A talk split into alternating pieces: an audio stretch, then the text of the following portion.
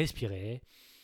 Je viens bien de dire ce que vous venez d'entendre. Maintenant, il est temps de développer. Peut-être que si vous étiez en train de vous endormir, vous, m'avez entendu dire se sentir bien à poil face au miroir. Est-ce qu'il vient vraiment de dire? Bon, au moins ça vous remet, ça vous reconcentre dans l'épisode.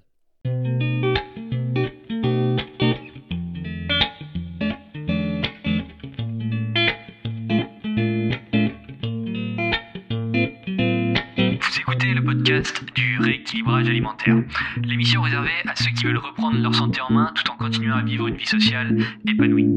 Chaque semaine, venez discuter alimentation, mode de vie, perte de poids et bien-être avec Maël Brosso.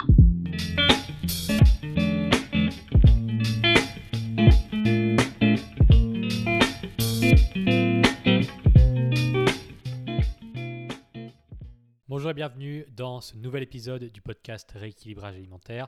Je suis Maël Brosseau du site le-rééquilibrage-alimentaire.com et vous vous apprêtez à écouter un podcast qui aurait pu effectivement ne pas exister. Habituellement, j'ai une idée assez claire du sujet que je veux traiter, de la trame qui va se dérouler, des exemples que je vais mentionner et je rentre rapidement dans l'écriture d'un épisode. Aujourd'hui, c'est un peu particulier puisqu'au moment où j'enregistre, j'ai passé deux heures et demie à tourner en rond avant de rédiger ces lignes.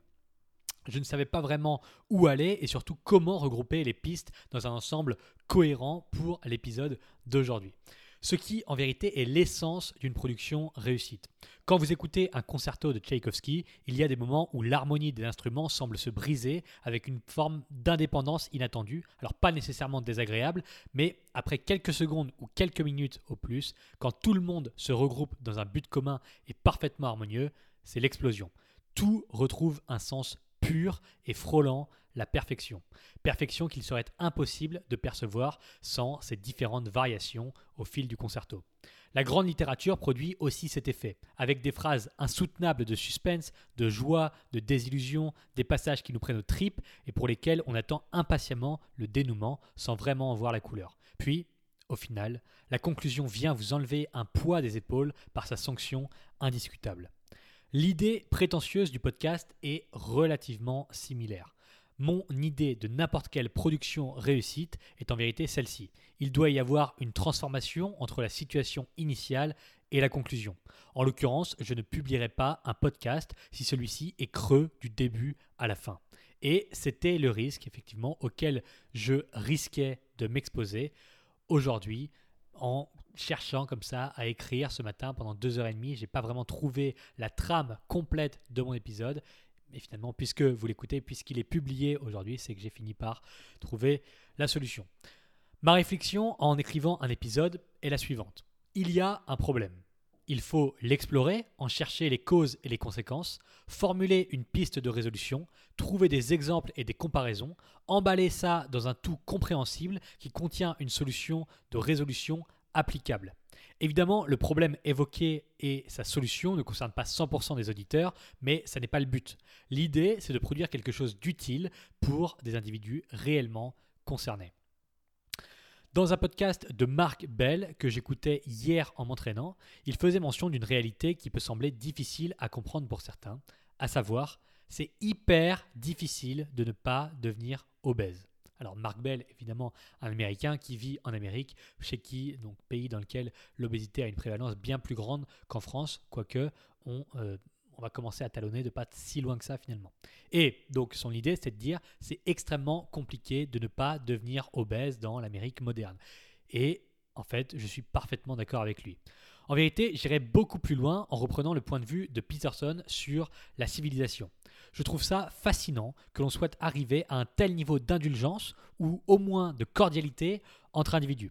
Par exemple, quand vous avez un accident sur la route et que vous êtes responsable, eh bien vous allez plus ou moins calmement remplir un constat avec l'autre automobiliste et suivre une procédure d'assurance définie pour régler la situation. Là où je vis, à Bucarest, il n'y a aucune délinquance, aucune insécurité. C'est extrêmement rare, extrêmement rare de voir des gens se crier les uns sur les autres. Les gens se respectent et c'est fascinant d'en être arrivé là. Je trouve ça absolument dingue qu'il y ait une telle harmonie au sein d'une ville qui compte plusieurs millions, au minimum plusieurs centaines de milliers d'habitants. qu'il n'y ait pas d'insécurité, qu'il n'y ait pas de violence gratuite, qu'il n'y ait pas de délinquance dans une ville pareille, dans une capitale où il y a énormément de monde qui se retrouvent au même endroit. Moi, ça, me fascine. Alors évidemment, ce n'est plus vrai pour les grandes villes françaises, dans lesquelles il y a constamment des agressions, des vols et de la délinquance à tout va, mais en vérité, c'est quasiment l'état animal des choses. Alors oui, dans la mesure où j'ai connu à, mon échelle, même si je suis encore relativement jeune, j'ai connu la France beaucoup plus paisible que ce qu'elle est aujourd'hui. Effectivement, aujourd'hui, en France, dans toutes les grandes villes, il y a énormément de délinquance, énormément de violence, énormément d'insécurité, énormément de risques, énormément de règlements de compte. Mais finalement, puisque c'est l'état animal des choses, ça me désole, bien sûr, pour mon pays, mais je trouve pas ça choquant à un point euh, hallucinant. Je trouve ça insupportable, je le répète, et c'est en partie pour ça que j'ai quitté le pays. Mais l'animalité non soumise aux règles du groupe produit exactement ce qui arrive en France en ce moment. Et je trouve ça fascinant qu'un truc pareil puisse subsister ailleurs, en l'occurrence à Bucarest. C'est, ça n'existe pas. Comme je le dis, il n'y a aucune délinquance, aucune euh, violence, aucune insécurité à Bucarest. Le parallèle que je veux faire avec l'obésité, c'est que le truc est loin d'être gagné à l'avance. Le fait que ce soit harmonieux comme ça dans des grandes villes, ça n'est pas gagné. Si tu agresses quelqu'un en Roumanie, la justice va te mettre hors d'état de nuire pour de bon, parce que tu as brisé le contrat social. Si tu agresses quelqu'un en France, tu n'auras probablement même pas de prison ferme, tellement elles sont pleines à craquer. Et dans un environnement comme celui-ci, c'est normal, c'est normal que les choses dégénèrent. Si le ratio bénéfice-risque à voler une voiture penche largement du côté des bénéfices, eh bien certains individus en profitent immédiatement et ça finit par créer le chaos dans le pays. Tout ça est un équilibre très fin qui peut basculer rapidement. Et il se trouve qu'en l'occurrence, en France, pour les délinquants actuellement, le ratio bénéfice-risque à voler une voiture ou à aller piller un petit commerce ou à voler de l'argent ou à agresser quelqu'un, eh bien, il se trouve qu'il est à l'avantage des bénéfices plutôt que des risques, puisque il y a quasiment plus de prison ferme possible en France pour les délinquants. En Roumanie, ce ratio, il est largement à, euh, à l'avantage des risques parce que si vous faites une erreur, si vous faites un pas de côté et que vous essayez de produire de la violence ici, vous allez être mis hors d'état de nuire immédiatement. Et c'est pour ça que c'est tout à fait harmonieux de vivre à Bucarest, en Roumanie. Il n'y a pas d'agression, il n'y a pas de problème du tout. Donc, en prenant cette base sur laquelle on s'accordera sûrement, l'équilibre calorique est similaire. Tout ça est une question de ratio bénéfice-risque, un équilibre très fin et très, euh, qui, est, finalement assez fragile et qui peut basculer d'un côté ou de l'autre. Pendant des millions d'années, il y avait grossièrement un rapport de 1 pour 1 en termes de dépenses caloriques et d'apport potentiel. Autrement dit, pour être schématique, l'obtention d'une calorie nécessitait la dépense d'une calorie. C'est pour ça qu'on parle d'équivalence. Faire pousser 100 pommes de terre réclamait un travail équivalent en dépenses caloriques. C'est-à-dire que pour faire pousser, cultiver, ramasser, faire cuire, préparer et manger 100 pommes de terre, il fallait dépenser l'équivalent calorique de 100 pommes de terre pour tuer un gibier, eh bien, ça réclamait un travail équivalent en dépenses caloriques. Et là-dedans, j'inclus évidemment les limites sociologiques liées à la population et liées au fait que tout le monde ne pouvait pas chasser, tout le monde ne pouvait pas faire pousser euh, ses, pommes de terre, ses, légumes. Il y avait un impôt à payer, mais là-dedans, on se retrouvait probablement dans un ratio qui était de 1 pour 1 en termes de récolte contre dépenses d'obtention contre dépenses. Aujourd'hui, le coût d'obtention des calories est significativement plus faible que le travail nécessaire pour l'obtenir. Par exemple, si je suis comptable, je travaille assis derrière mon bureau et je gagne 13 euros de l'heure net. À la fin de ma journée, j'ai gagné 91 euros. Là-dessous, je dois évidemment payer mon loyer, mes charges, mon carburant, etc. Mais disons qu'il me reste 28 euros. 28 euros que je peux allouer à la nourriture quotidiennement quotidiennement 28 euros. Évidemment, les gens n'en dépensent pas autant ou rarement, mais techniquement, je pourrais le faire. Moi, en tant que comptable, je pourrais le faire, je pourrais dépenser, donc il gagne 91 euros par jour, il m'en reste 28 pour la nourriture, rien ne m'empêche de dépenser 28 euros de nourriture par jour. Rien d'autre que ma propre limitation. Donc moi, le comptable de 38 ans, qui pèse 79 kg, je peux acheter 10 000 calories sans problème tous les jours avec mes 28 euros. Je pourrais techniquement consommer 10 000 calories par jour. Tous les jours. grâce aux 28 euros que je collecte avec mon travail. Alors, je ne sais pas si vous vous rendez compte de la réalité que je suis en train de décrire, mais admettons que j'adore les Kinder Bueno, les frites, la mayonnaise et l'orangina. Eh bien, techniquement, je peux en acheter pour 28 euros par jour, tous les jours, et tout manger. Le paradigme actuel, c'est que l'obésité n'est absolument plus limitée par le pouvoir d'achat. Donc, l'obésité n'est plus limitée par le pouvoir d'achat. Avant, il y a des décennies, même des, siècles, l'obésité était limitée par la quantité de calories disponibles. C'est-à-dire que même si je voulais volontairement devenir obèse, il m'aurait fallu trouver suffisamment de calories pour pouvoir le devenir. Aujourd'hui, on est dans l'état complètement inverse. Le paradigme, c'est complètement inversé.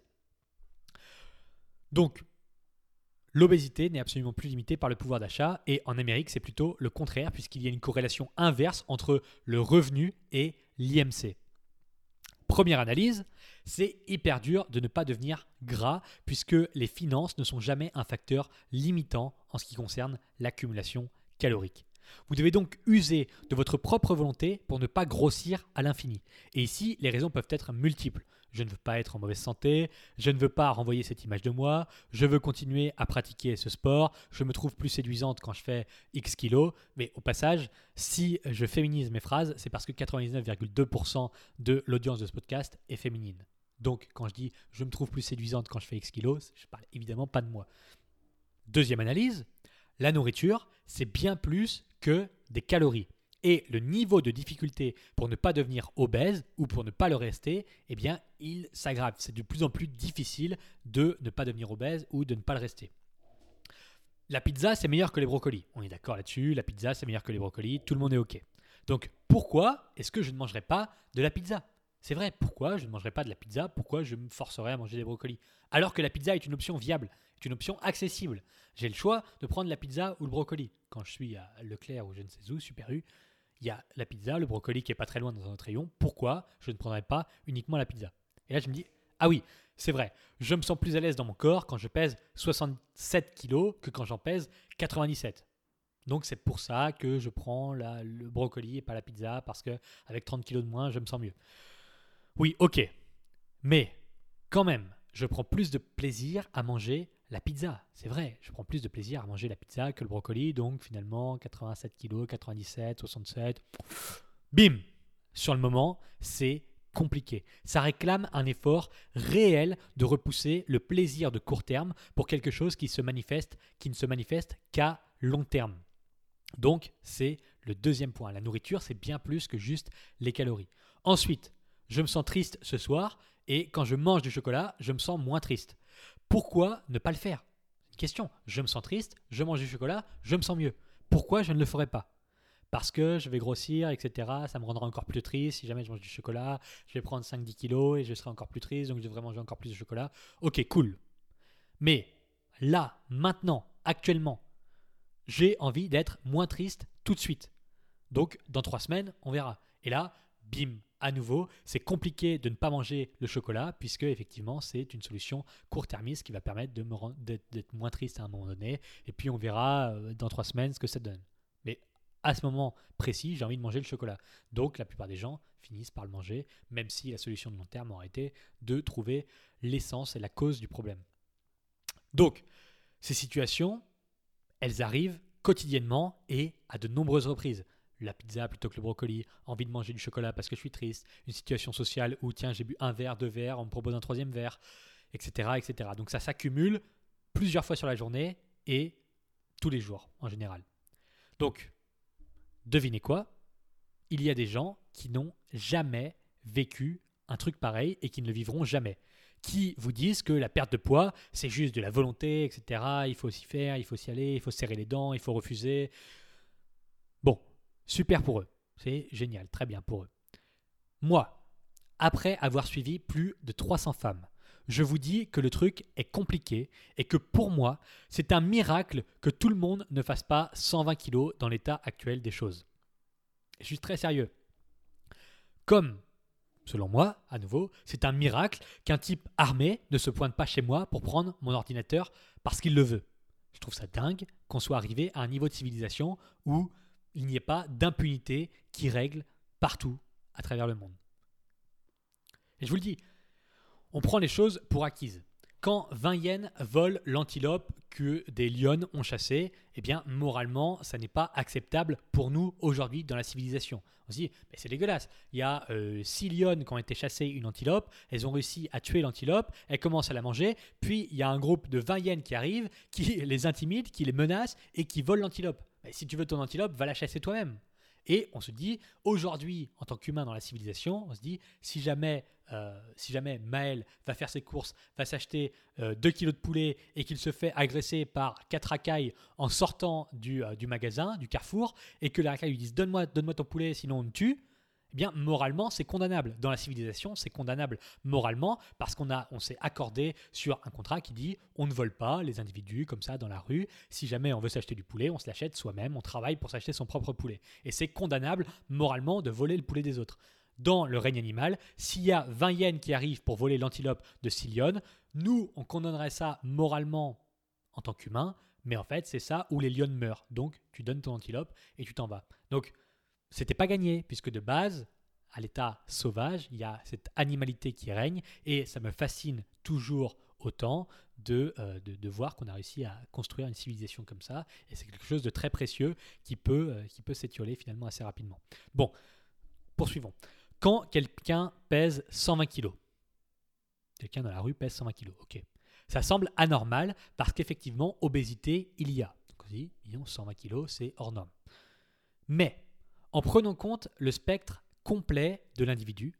Ce qui semble assez dingue, pour moi, à mes yeux, c'est que cette personne ne pèse pas 170 kg. Et ne me prenez pas pour un fou, je vais étayer mon propos. Si j'ai un boulot que je déteste, que je gagne peu d'argent, que mon éducation alimentaire était minable, que je n'aime pas les légumes, que je gravite dans un environnement où tout le monde est en surpoids, que j'ai de l'arthrose aux deux genoux, et que mon chien vient de mourir, et pour finir, que je n'ai jamais appris à cuisiner, puis que là-dedans, la seule source de mon plaisir dans la vie vient de la nourriture, eh bien c'est extrême, mais croyez-moi, c'est déjà bien dans cette situation, dans cette configuration, d'être uniquement à 120 kg. La personne pourrait en plus être alcoolique, violente avec ses enfants, consommer de la drogue et encore un tas, un tas de choses. Donc, quand vous prenez les choses hors contexte comme ça et que vous dites ah, cette personne fait 120 kilos, elle est obèse, c'est hors norme, c'est pas normal. Moi, je me dis, lorsque l'on me dresse la liste complète de l'individu, je me dis, c'est un miracle que cette personne ne fasse pas 170 kilos. Donc, faut voir, il y, a plusieurs angles d'approche pour une situation qui est visuellement la même pour tout le monde. Donc, sans déconner, les gens ont des vies compliquées. Moi, mon boulot, c'est de rendre la perte de poids la plus accessible possible en vulgarisant des concepts, mais en vérité, ça n'est jamais anodin comme situation. C'est toujours 20 ou 30 fois plus compliqué que bof. En fait, elle a trop mangé au McDo, celle-là. C'est pour ça qu'elle est grosse. Non, la finalité, c'est un surplus calorique, mais la source est toujours, toujours multifactorielle. Et à un moment, il faut arrêter d'être débile il y a une part de responsabilité dans l'obésité, certes, mais vraiment bien, bien moindre que ce que l'on estime, ou en tout cas de ce que l'on pourrait porter comme premier jugement, en général complètement ininformé, ou mal informé en tout cas. Donc, maintenant, il faut trouver une solution. J'estime, après 8 ans à faire ce boulot, qu'il est compliqué de ne pas grossir. Par nature du monde moderne, ça réclame des efforts. Autre point, j'estime aussi que c'est difficile, que c'est difficile de ne pas être banqueroute, de ne pas être fauché. Donc, je trouve ça difficile de ne pas grossir, de ne pas être obèse dans l'état actuel des choses de la société moderne occidentale. Et je trouve aussi que c'est difficile de ne pas être banqueroute, de ne pas finir fauché pour plus de personnes que ça. Moi, je préférerais être au bord de la plage en Thaïlande en train d'écrire et d'enregistrer ce podcast plutôt que de supporter les ouvriers qui burinent le trottoir devant chez moi depuis trois jours. Je devais enregistrer il y a trois heures, mais ça fait trois heures qu'ils n'arrêtent pas de buriner devant le trottoir. Moi, là, dans l'état actuel des choses, je préférerais être avec mon micro, mon, euh, ma, caméra, mon texte, et puis vous faire ce podcast depuis une plage en Thaïlande. Oui, je préférerais faire ça. Ça, ça serait beaucoup mieux pour moi en l'état actuel des choses. J'aimerais partir en vacances où je veux et quand je veux. J'aimerais ne jamais regarder les prix quand je m'achète des fringues. J'aimerais prendre ce que je veux quand je veux au restaurant. J'aimerais commander un piano à queue sur internet dans 10 minutes. C'est vrai, je voudrais, je voudrais faire tout ça. Honnêtement, je voudrais faire tout ça, mais je me restreins. Je me restreins. Alors je pose la question ouverte suivante. Si c'est acceptable de se restreindre dans ses dépenses pour ne pas finir fauché dès le 6 du mois, pourquoi ce ne serait pas acceptable de se restreindre à 1800 calories par jour pour ne pas finir à 170 kg Et je crois vraiment que la comparaison est légitime. C'est vraiment une comparaison légitime. Et on pourrait me dire, oui, mais je ne peux pas dépenser plus que mon salaire, c'est pour ça que... Euh, en tout cas, les gens ne peuvent pas dépenser plus que leur salaire, c'est pour ça qu'ils ne dépensent pas plus d'argent. Par contre, ils peuvent manger plus de calories sans être bridés par les économies, etc. Et là, j'ai envie de dire, faux. Faux. Vous pouvez prendre un crédit à la consommation et vous surendetter pour assouvir toutes vos pulsions, toutes vos pulsions d'achat. Vous pourriez le faire techniquement, comme vous pouvez assouvir toutes vos pulsions alimentaires. Et ensuite, on peut me dire, oui, mais après, il faudra rembourser et ça sera désagréable. Et donc, c'est pour ça qu'on se restreint, on ne prend pas de crédit à la consommation, on ne vit pas au-dessus de nos moyens parce qu'ensuite, les problèmes sont encore pires. Et là, je pourrais répondre, oui, effectivement, comme il est désagréable d'être en déficit calorique pendant six mois parce qu'on a été en surplus pendant plusieurs mois. Donc, quand on vit au-dessus de ses moyens financiers, on finit par avoir pas mal de problèmes. Quand on vit au-dessus de ses dépenses caloriques et qu'on mange plus que ce qu'on dépense, on finit par avoir plus de problèmes également. Donc selon moi, c'est absolument comparable. Les enjeux sont différents, mais le principe d'action est similaire et je vous porte un message d'espoir que vous devez saisir. En pratique, quiconque est capable de vivre pendant plusieurs années sans finir banqueroute est capable de faire correspondre son niveau de dépense à son salaire. On est d'accord là-dessus. Si ça fait 10 ans que vous travaillez et que vous arrivez à ne pas finir dans le rouge, que vous arrivez à payer votre loyer, que vous arrivez à manger, que vous arrivez à sortir occasionnellement, en gros que vous arrivez à gérer un budget d'entrée et de sortie monétaire, vous avez X euros qui rentrent, X euros qui sortent, vous arrivez soit à mettre un peu d'argent de côté, soit vous arrivez à l'équilibre. Si vous êtes capable de faire ça, en pratique, si vous avez fait ça, je suis convaincu à 100% que vous avez les capacités de perdre du poids et d'atteindre votre objectif physique parce que le mécanisme est similaire. Et là, c'est un message d'espoir pour tous ceux qui se disaient ah, j'arriverai jamais à perdre du poids, c'est vraiment trop difficile. Est-ce que ça fait 10 ans que vous êtes capable de gérer votre compta personnel seul? Vous êtes capable de ne pas vous endetter à des niveaux stratosphériques. Vous êtes capable de ne pas prendre un crédit à la consommation tous les 4 matins. Vous êtes capable de gérer votre budget personnel de, euh, de dépenses et d'entrées. Vous êtes capable de faire ça? Oui, eh bien, vous avez appris à le faire. Vous avez appris à le faire, vous avez réussi à le faire. Et vous arrivez, vous continuez à le faire et ça ne vous obsède pas, probablement pas, peut-être un peu plus par les temps qui courent, mais probablement pas jour et nuit. Vous ne pensez pas constamment à l'argent, à combien je dépense, est-ce que je peux dépenser un euro, est-ce que je vais gagner un euro, est-ce que je peux dépenser? Non, vous arrivez à gérer votre budget. Et le message d'espoir que je vous porte, il est absolument sincère, réel et pragmatique. Si vous êtes capable de gérer un budget monétaire, vous serez capable de gérer un budget calorique, puisque le principe est le même. Vous avez simplement en général besoin de plus d'informations, de plus de mise en pratique, de plus d'expérience et peut-être de plus de constance. Mais globalement, vous êtes, vous êtes capable de le faire. Peut-être que vous n'avez pas réussi jusqu'alors, mais vous êtes fondamentalement capable de le faire si vous savez gérer un budget monétaire. Donc, par exemple, vous voulez acheter ce nouveau manteau en cuir, eh bien, il se trouve que on est le 26 et vous n'avez pas les moyens, c'est un manteau à 400 euros, eh bien, vous allez attendre le mois prochain. Et vous n'allez pas péter une crise dans le magasin ah, je le veux maintenant. Vous n'êtes pas un enfant de 4 ans.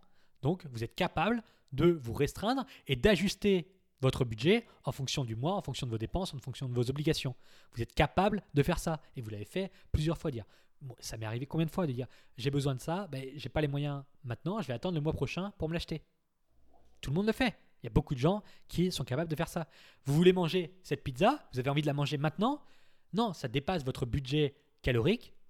Vous voulez rester en déficit calorique pour perdre du poids, donc vous allez attendre mardi soir pour la manger. Et là, le principe est similaire. Vous n'êtes pas un enfant de 3 ans qui dit Ah, je veux la pizza maintenant. Non, vous allez attendre mardi soir parce que vous devez rentrer dans votre balance calorique. Le principe est similaire. Vous n'avez pas les moyens d'aller à ce restaurant-là, vous ne pouvez pas aller dans ce resto parce que c'est trop cher, eh bien vous allez en choisir un autre qui rentre dans votre catégorie de budget. Et c'est la même chose. Tiens, si jamais je prends du riz ce soir, je vais dépasser mes apports caloriques. Bon, ben, je ne vais pas prendre de riz, je vais plutôt me resservir des légumes. Comme ça, ça rentre dans mon budget.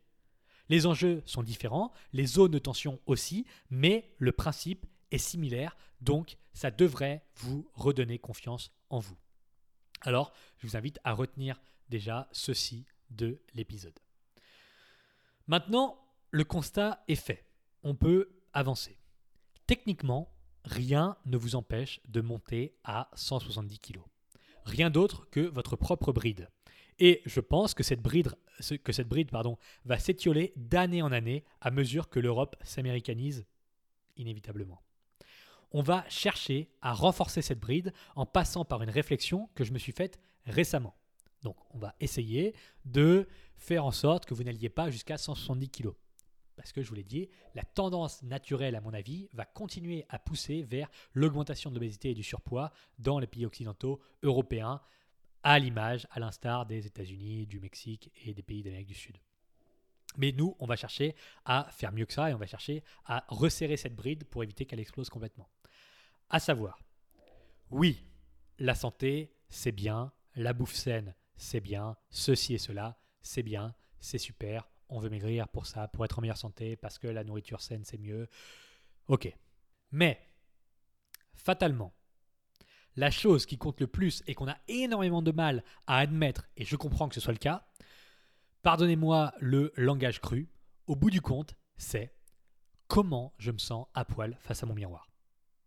Respirez. Je viens bien de dire ce que vous venez d'entendre. Maintenant, il est temps de développer. Peut-être que si vous étiez en train de vous endormir, vous, m'avez entendu dire se sentir bien à poil face à mon miroir. Est-ce qu'il vient vraiment de dire? Bon, au moins ça vous remet, ça vous reconcentre dans l'épisode. D'abord, je vais vous aider à vous sentir mieux dans votre tête en une minute. Oui, la vie est de plus en plus dure momentanément, mais il faut absolument passer outre. Vous allez voir, on va développer.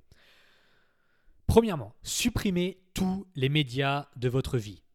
Supprimez tous les médias de votre vie. Le truc vous pourrit complètement le crâne. Je n'ai pas allumé la télé depuis 6 ans. Je n'ai pas regardé un site d'actualité depuis des années. Je n'ai pas suivi directement ce qu'il se passait depuis des années dans le monde.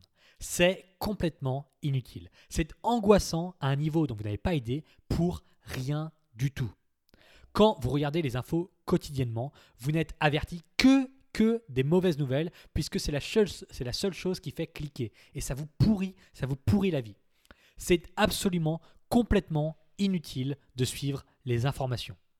Et je ne le fais pas, comme je vous l'ai dit depuis des années, je ne le fais pas du tout. Et pourtant, quand le virus chinois est arrivé en 2020, eh bien, je l'ai appris parce que mes parents me l'ont dit.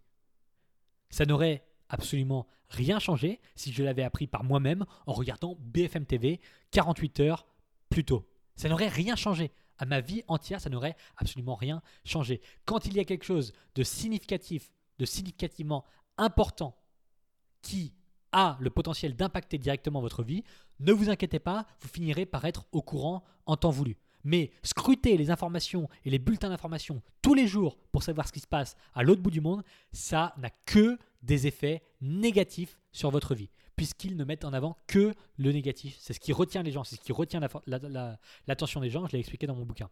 Bref, quand la guerre en Ukraine a éclaté, je l'ai appris parce que des potes à moi ont quitté le pays deux jours plus tôt par précaution. Mais sinon, je n'avais aucune idée de ce qui se passait là-bas. aucune idée ou presque.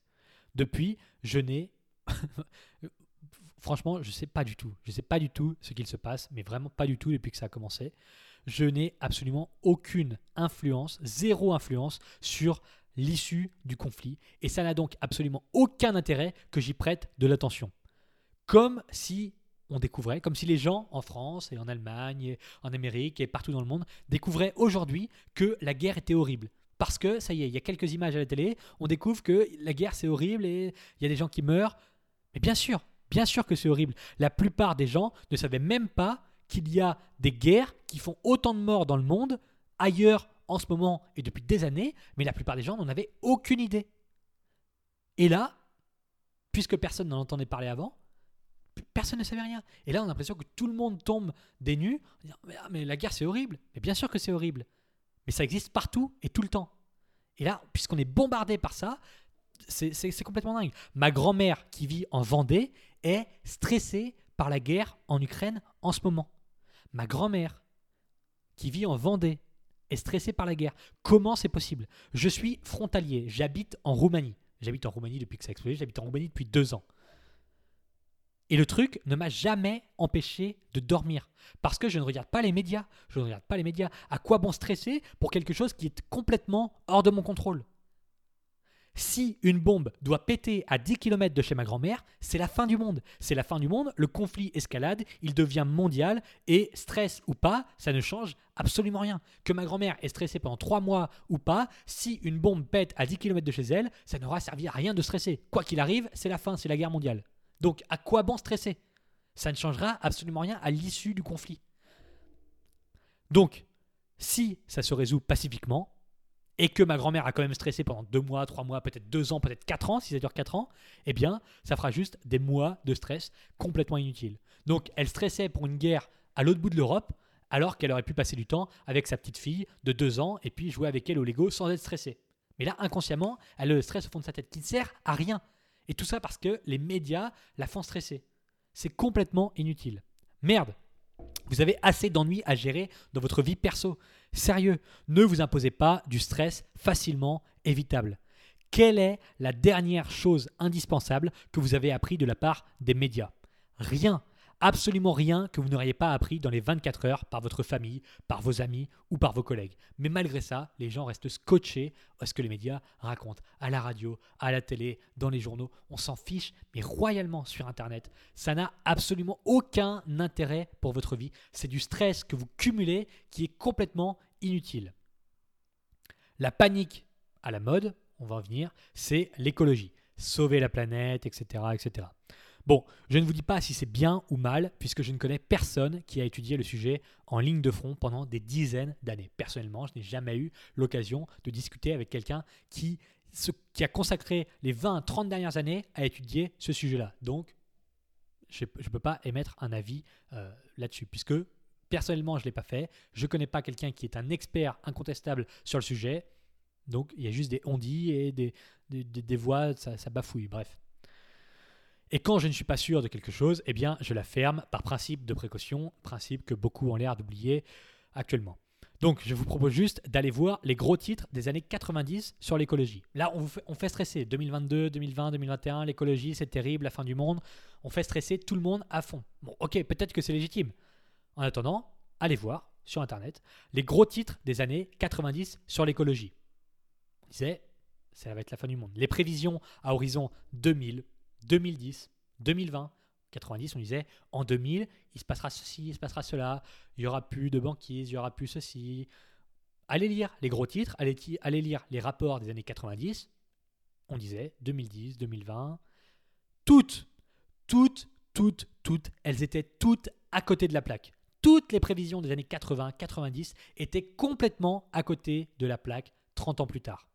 Donc, ceux qui stressent depuis 1986, à l'idée que les océans recouvreront leurs maisons en 2012 sur la côte, eh bien, toutes ces personnes ont stressé pendant des dizaines d'années pour que dalle. Ils ont stressé pendant des dizaines d'années pour que dalle parce qu'ils ont lu sur les journaux attention, en 2010, l'océan va recouvrir trois quarts du territoire ici et là.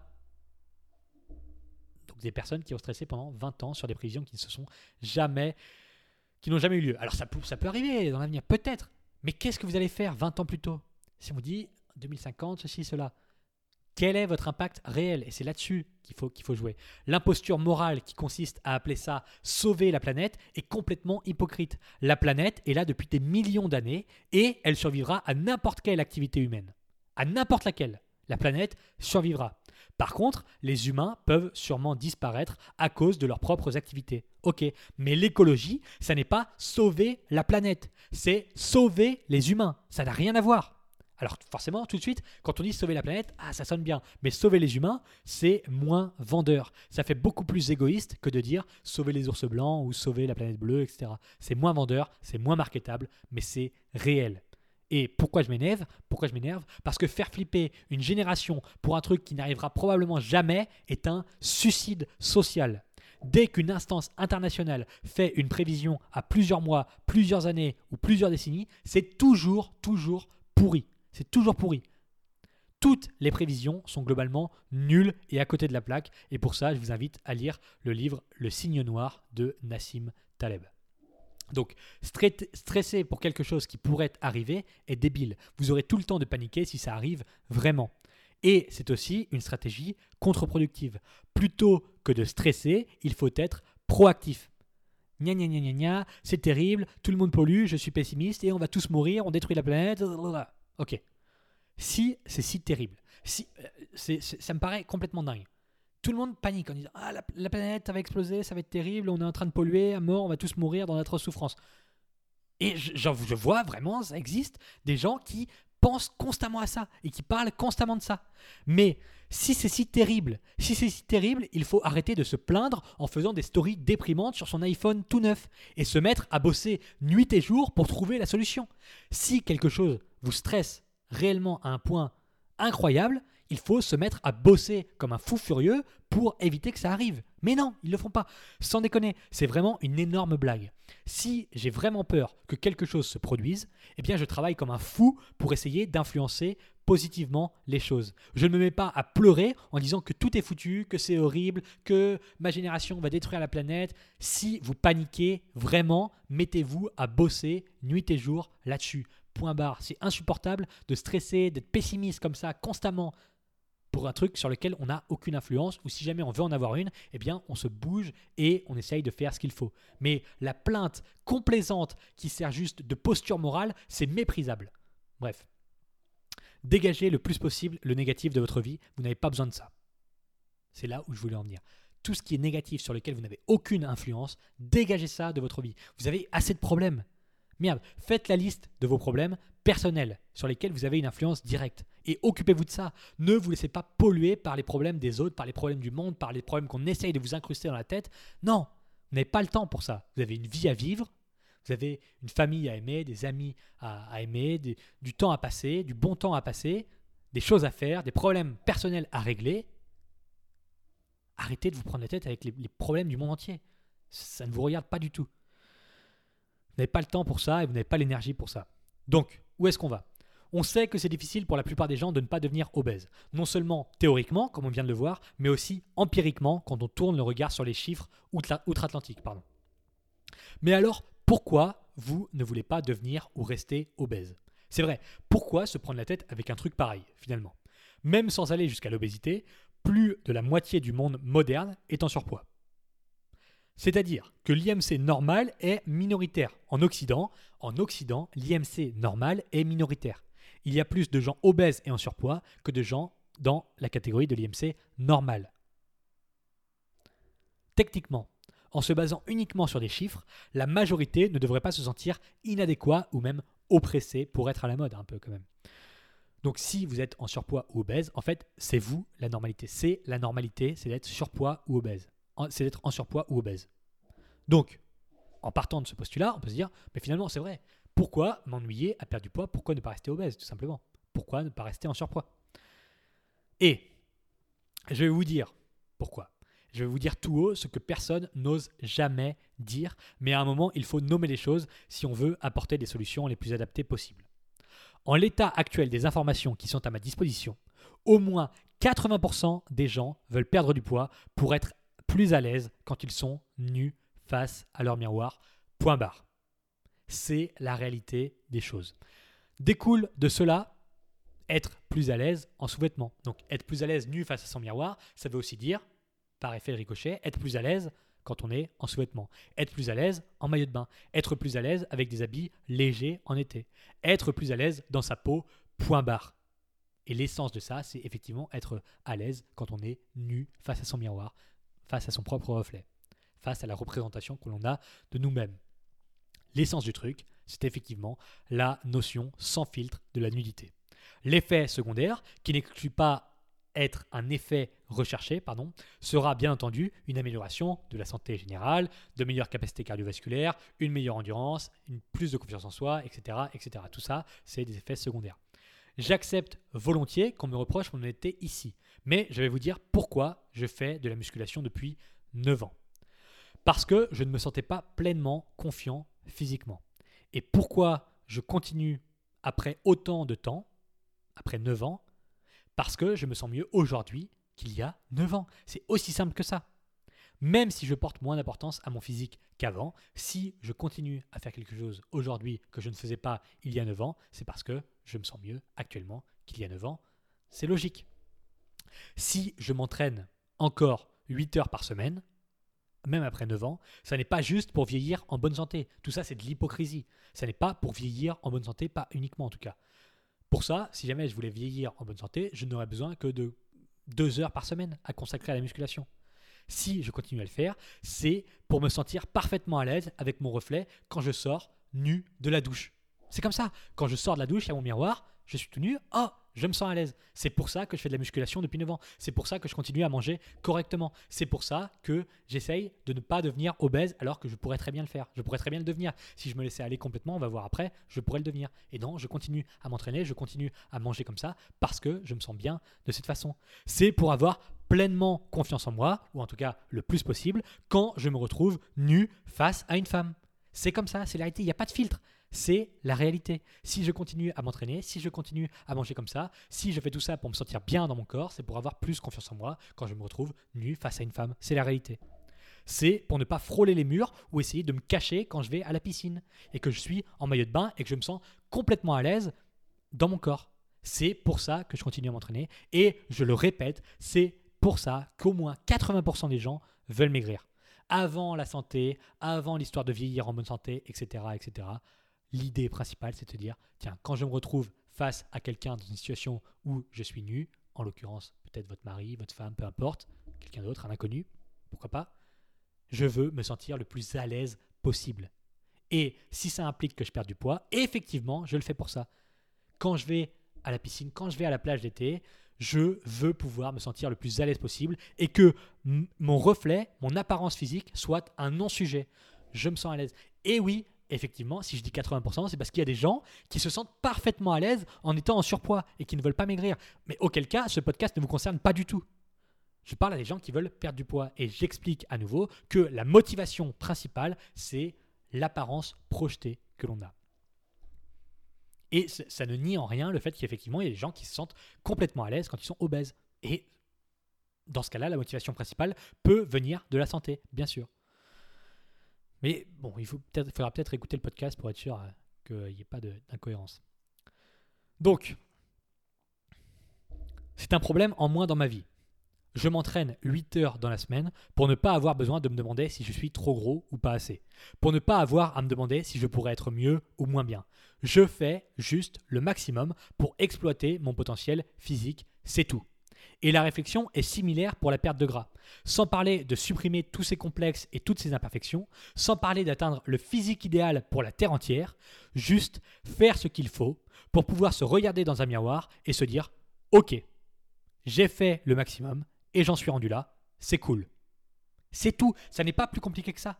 C'est juste arriver à un point où, en, regardant son reflet, on se dit Ok, j'en suis là, j'ai fait ceci, cela, ceci pour en arriver là. C'est le maximum de ce que j'ai pu faire.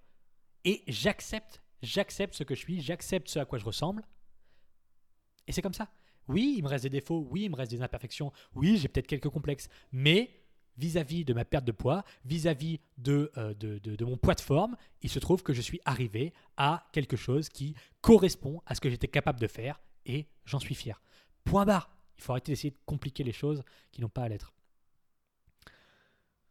Ça n'enlève, ça n'enlève rien l'idée mal exprimée de perdre du poids pour soi. Parce que, à nouveau, je vais préciser, j'ai mentionné être à l'aise quand on est nu face à une partenaire, face à un partenaire, être à l'aise quand on est à la piscine, face à d'autres gens, face à des inconnus, être à l'aise en tenue d'été, je sais pas, pour un pique-nique avec, euh, avec euh, le travail, les collègues du travail, être à l'aise comme ça dans n'importe quelle fringue, dans n'importe quelle condition.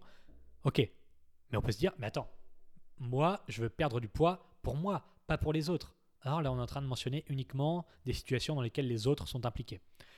Et donc, j'adore cette phrase. J'adore la phrase perdre du poids pour soi. Parce que ceux qui la prononcent ne comprennent jamais le sens de celle-ci. Je m'entraîne pour moi, pas pour les autres. Je me maquille pour moi, pas pour les autres. Je me brosse les dents pour moi, pas pour les autres.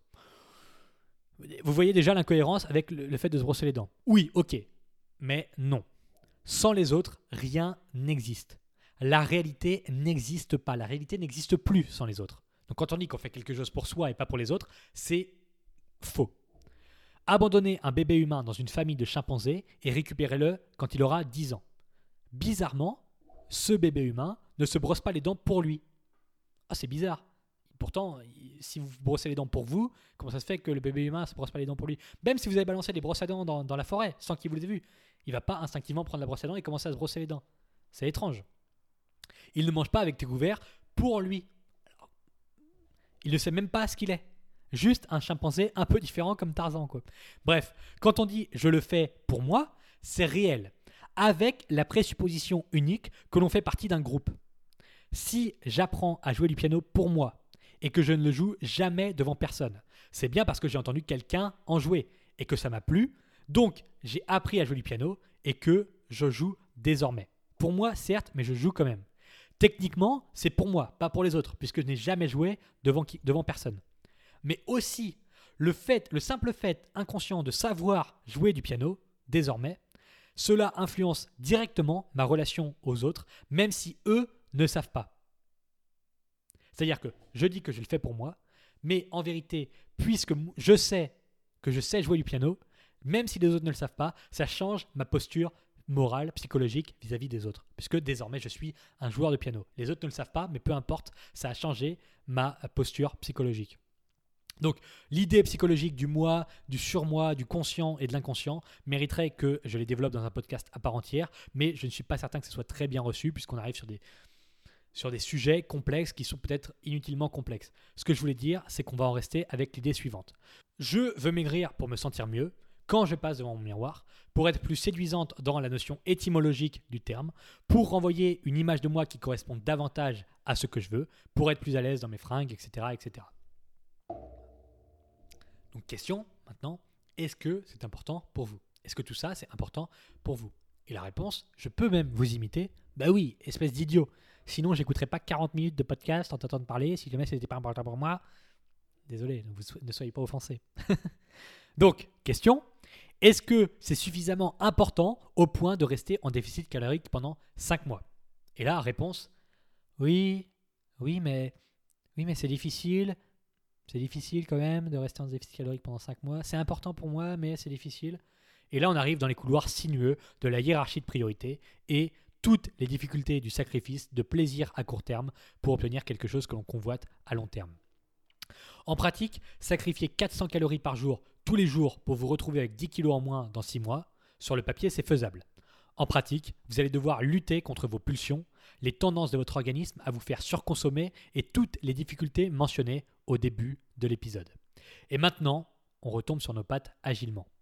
C'est difficile de ne pas prendre du gras parce qu'il ne faut pas écouter son corps et vous n'êtes pas habitué à le faire. Et je vais vous dire en une phrase ce que j'ai écrit dans un mail l'autre jour.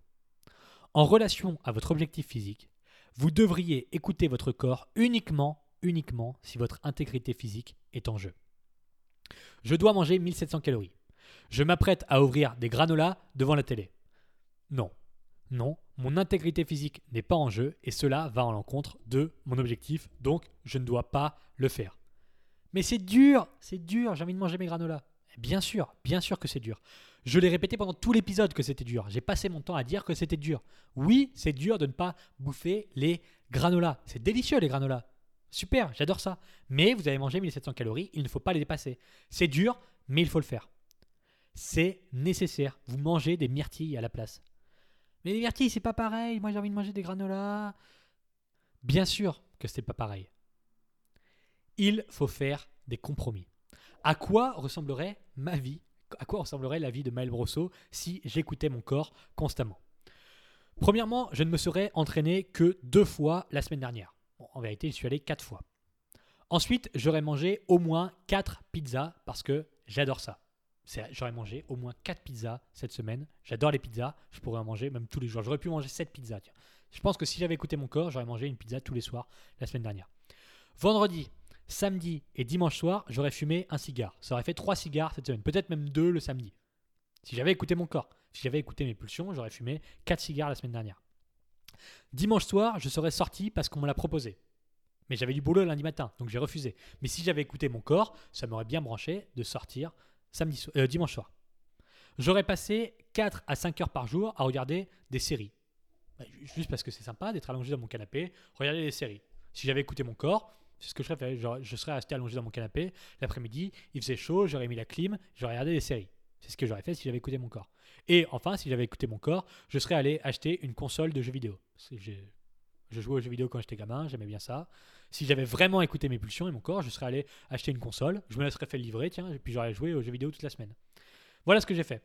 En bref, si j'écoutais mon corps constamment, je mangerais des pizzas, je m'entraînerais deux fois moins qu'aujourd'hui, je boirais de l'alcool, ce que j'ai arrêté de faire depuis janvier, je bois plus d'alcool depuis janvier, mais si j'écoutais mon corps, je, mangerais, j'aurais, bu de l'alcool.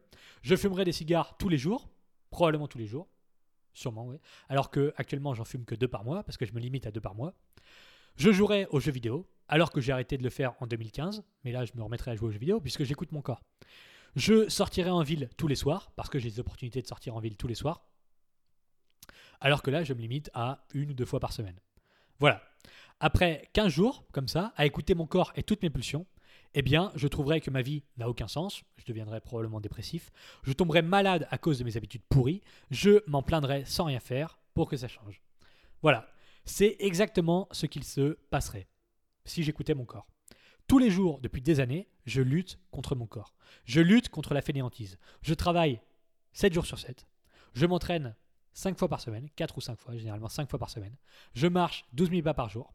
Je ne mange pas de pizza alors que j'en voudrais plein. Je voudrais en manger tous les soirs, mais je ne le fais pas. Je ne bois pas d'alcool alors que j'adore le whisky. Mais depuis janvier, j'ai essayé d'arrêter de boire de l'alcool pendant un petit moment. Je ne joue pas aux jeux vidéo alors que j'adorais ça. J'ai passé des heures quand j'étais gamin et là je joue plus du tout parce que je lutte contre mon corps. Je suis comme tout le monde. Si mes pulsions définissaient ma vie, si j'écoutais mon corps, je serais dans un piteux état. Je lutte constamment et tout le monde le fait parce que l'intégrité physique n'est pas en jeu. Si je sens que je deviens fou à force de travailler, eh bien je relâche la pression. J'écoute mon corps. Si je sens que je suis faible à l'entraînement, je relâche la pression pour éviter la blessure. J'écoute mon corps dès que mon intégrité physique est en jeu. C'est tout. Alors, qu'est-ce qu'il se passe Est-ce que ça veut dire que vous avez moins de volonté que moi? Parce que vous n'arrivez pas à être aussi discipliné que moi? Eh bien peut-être. Peut-être que vous avez moins de volonté que moi. Peut-être aussi que votre vie est plus compliquée que la mienne. C'est possible. Donc, c'est plus difficile de gérer vos pulsions, etc. Mais la vérité, c'est que tout le monde se moque de vos problèmes. Tout le monde. Sans blague, vos problèmes n'intéressent que vous. Les gens en ont des tonnes de problèmes. Ils en ont plein à craquer. Un enfant malade, une procédure de justice en cours, une fuite d'eau dans le toit, une voiture en panne, un frère alcoolique, une mère qui a un cancer, etc., etc. Les gens ont des montagnes de problèmes. Vos problèmes vous concernent vous et personne, personne ne viendra vous sauver. Les gens n'en ont rien à faire. Ils n'ont pas le temps. Ils n'ont pas le temps de s'occuper de vos problèmes. C'est pour ça que la perte de poids est une nécessité.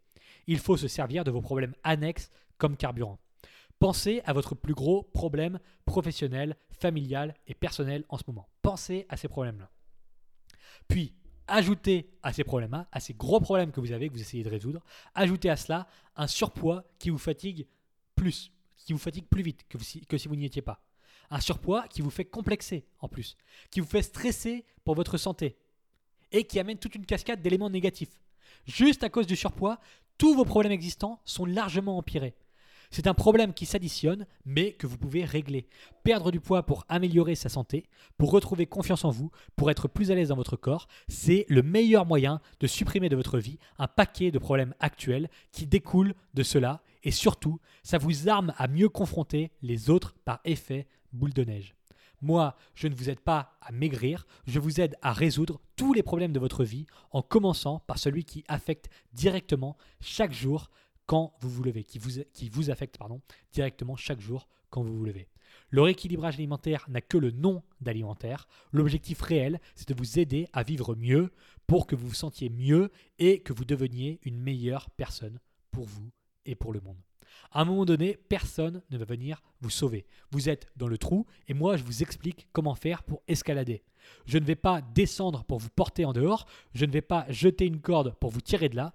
Si jamais je le faisais, vous ne retiendrez jamais la leçon et vous allez retomber dedans dès que j'aurai le dos tourné. Donc, très égoïstement, et je l'ai déjà dit, je vous aide à aller mieux pour que vous rendiez le monde meilleur et donc je pourrais mourir en me disant le monde va mieux maintenant que si je n'avais jamais existé. J'espère que ce podcast 87 a été une production réussite. Merci pour les 1000 avis 5 étoiles sur Apple Podcast. Merci pour les centaines de commentaires sur l'émission. C'est particulièrement apprécié. Pour conclure, pensez à vous considérer comme quelqu'un qui mérite votre aide. Parce que si vous ne le faites pas pour vous, personne ne le fera jamais à votre place. Je vous montre le chemin, c'est vous qui décidez de l'emprunter ou pas. À bientôt.